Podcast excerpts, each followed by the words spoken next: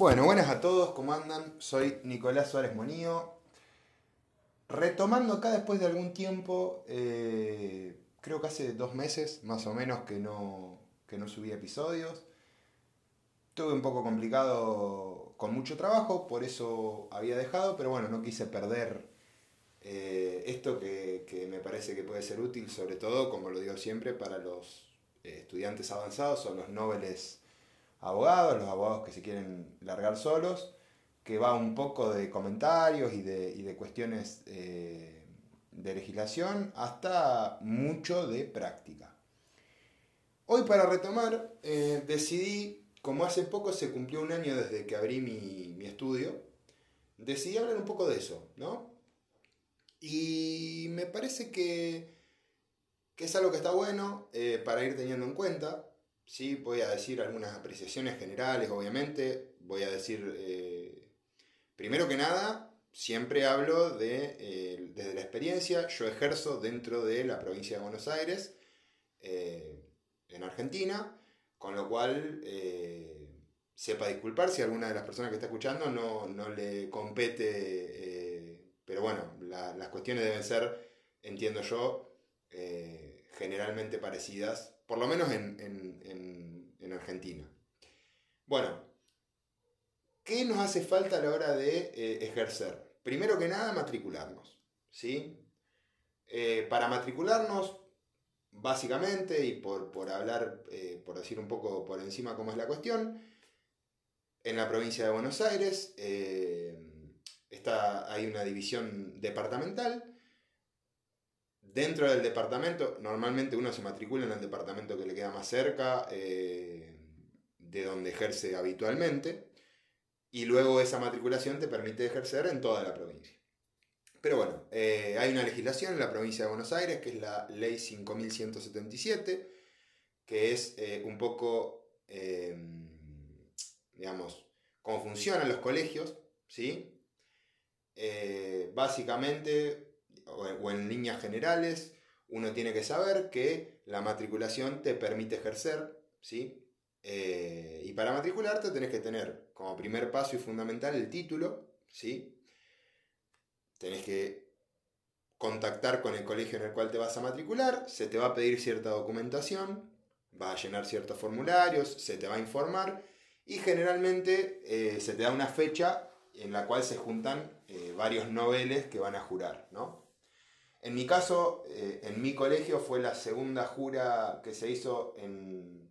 Yo esto lo estoy grabando en 2021, eh, me matriculé en 2020, con lo cual fue en plena pandemia, y la segunda jura virtual que se hizo, esperemos que, pronto vuelvan las presenciales.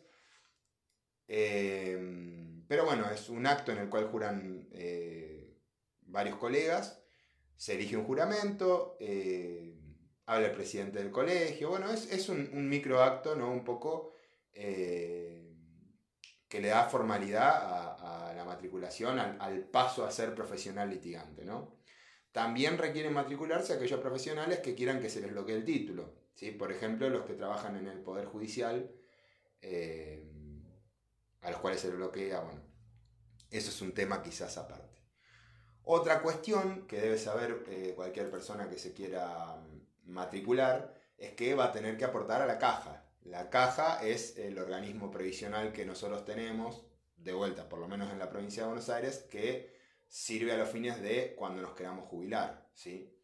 En el caso de la provincia de Buenos Aires tiene una ley específica la caja que también pueden consultar, que es la 6716, en la cual bueno, se regula el funcionamiento, se regulan los pagos, pero en líneas generales se te abre un legajo cuando te matriculás. Eh, la caja lo que te permite es, digamos, vos tenés una cuota anual que durante los primeros años de la carrera hay diferentes planes que se te van ofreciendo para no tener que cubrir la totalidad, cubrir un porcentaje hasta que tenés la famosa rueda funcionando, ¿no?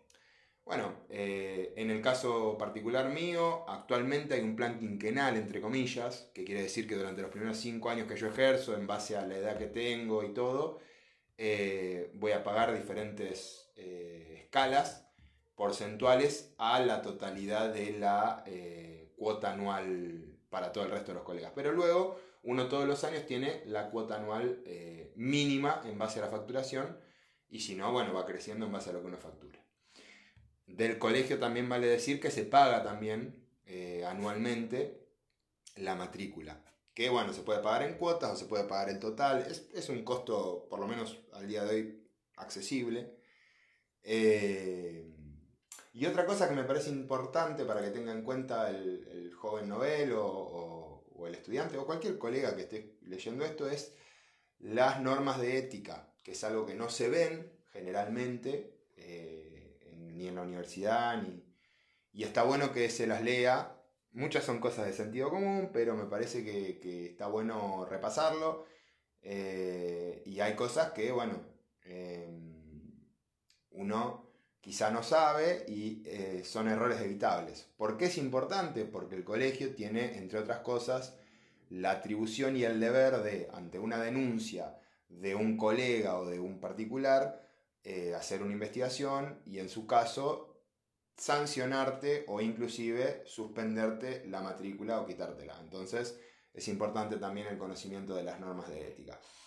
En el caso de, de la provincia de Buenos Aires, todos los colegios están nucleados en el Colegio de Abogados de la provincia de Buenos Aires y en la página del colegio cualquiera puede acceder tanto a la, a la ley 5177 como a la 6716 como a las normas de ética que eh, si no me equivoco son un decreto del año 49 mm, que está reformado en el 2000 o 2001.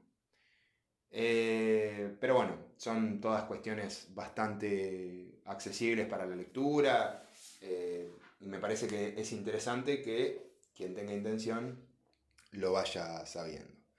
Por otro lado, algunas consideraciones prácticas, que me parece que es lo que puede serle más útil, ¿no? y siempre desde la experiencia.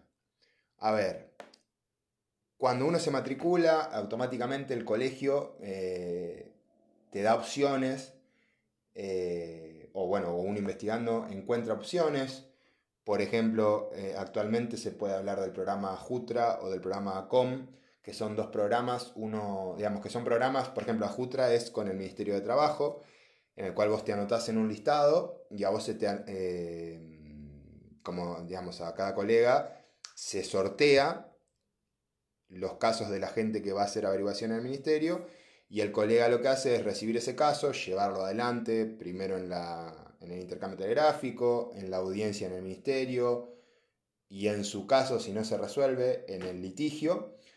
Eh, y bueno, después hay diferentes formas de, cobro. En el caso de Ajutra no se le cobra nada, obviamente, al trabajador, sino que en su caso finalizado el pleito, eh, cobra el abogado, pero bueno, lo que sí te va dando es, eh, primero práctica, empezás a, tener roce con la realidad si no trabajaste previamente en ningún estudio, y segundo, tus primeros clientes, tus primeras armas, es, algo interesante. ACOM es similar con comisiones médicas de, de ART, están los servicios de defensor oficial y de mm, asesor de incapaces, que eh, se anotan en el juzgado de paz o, en el juzgado correspondiente, en un listado también, todas son cuestiones de sorteo.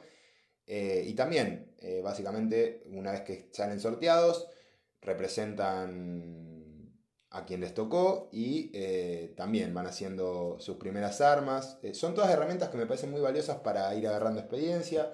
También como parte de la colegiación van a tener que hacer eh, lo que se llama los consultorios jurídicos gratuitos cuando salgan sorteados.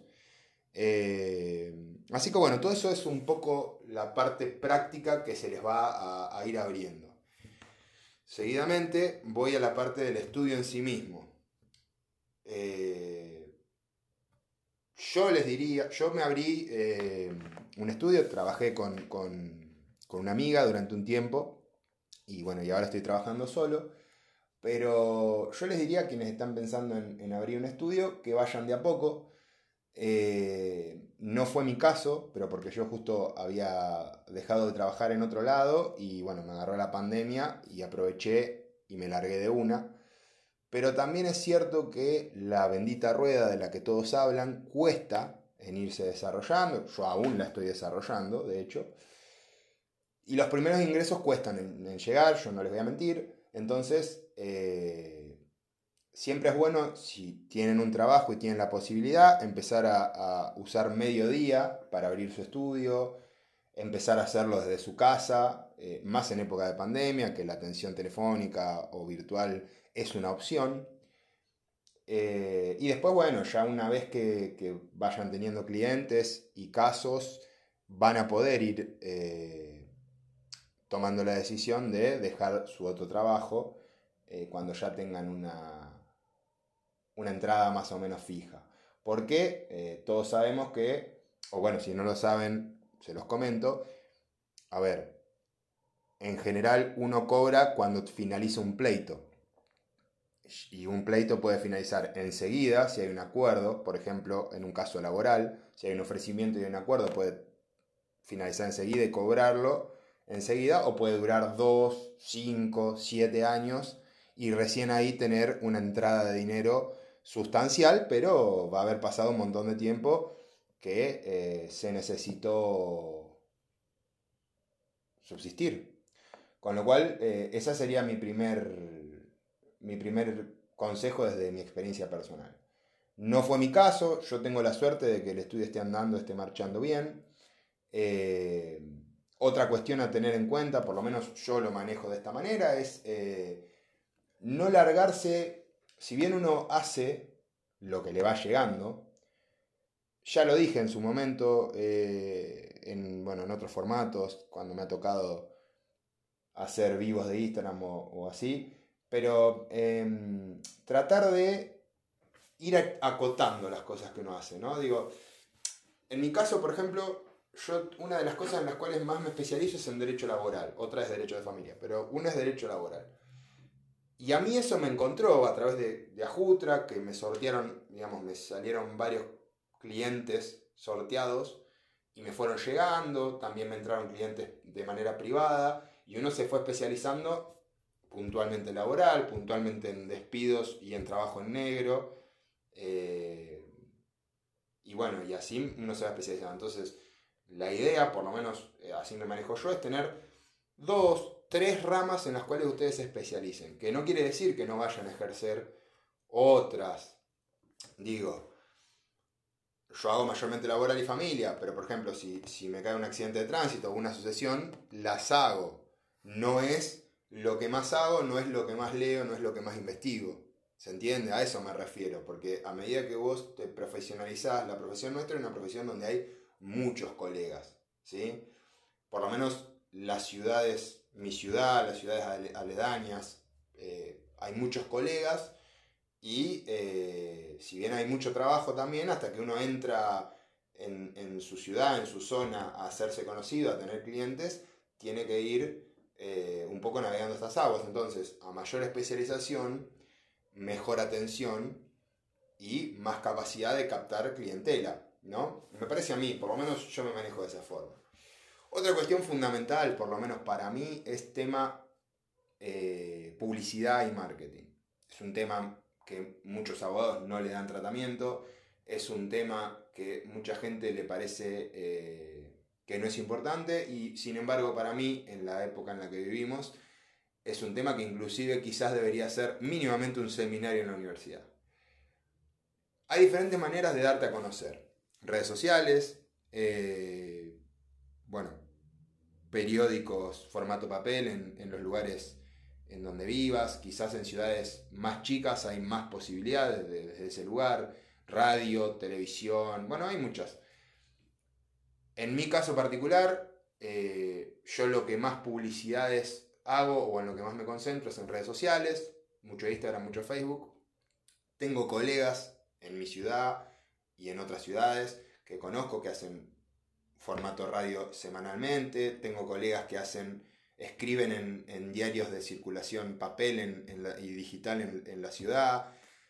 Cada uno elige, pero siempre es importante, importante eh, una vidriera, ¿sí? Eh, porque así es la manera en la cual te vas a dar a conocer. También es importante, obviamente, y esto va de la mano de lo que decía las normas de ética, una atención buena, educada, eh, respetuosa del cliente. Nosotros hacemos un poco de psicólogos también de la persona que nos viene a ver, escuchar su problema, darle una solución eh, o un abanico de soluciones, depende de cuál sea el problema, analizarlo bien, eh, reconocer nuestras limitaciones, investigar y preguntar mucho a otros colegas que ya tengan experiencia en general. Bueno, esto lo hablé creo que en el último que hicimos que fue eh, la nueva profesión, hablé mucho de esto, ¿no? Digo, hay una red de colegas que están dispuestos a darte una mano.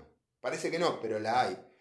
Eh, entonces preguntar y volvemos a lo mismo, especializarte. Eh, a medida que te, vos te vas dando cuenta que te van entrando determinada cantidad de casos, te vas diciendo, bueno, es por acá.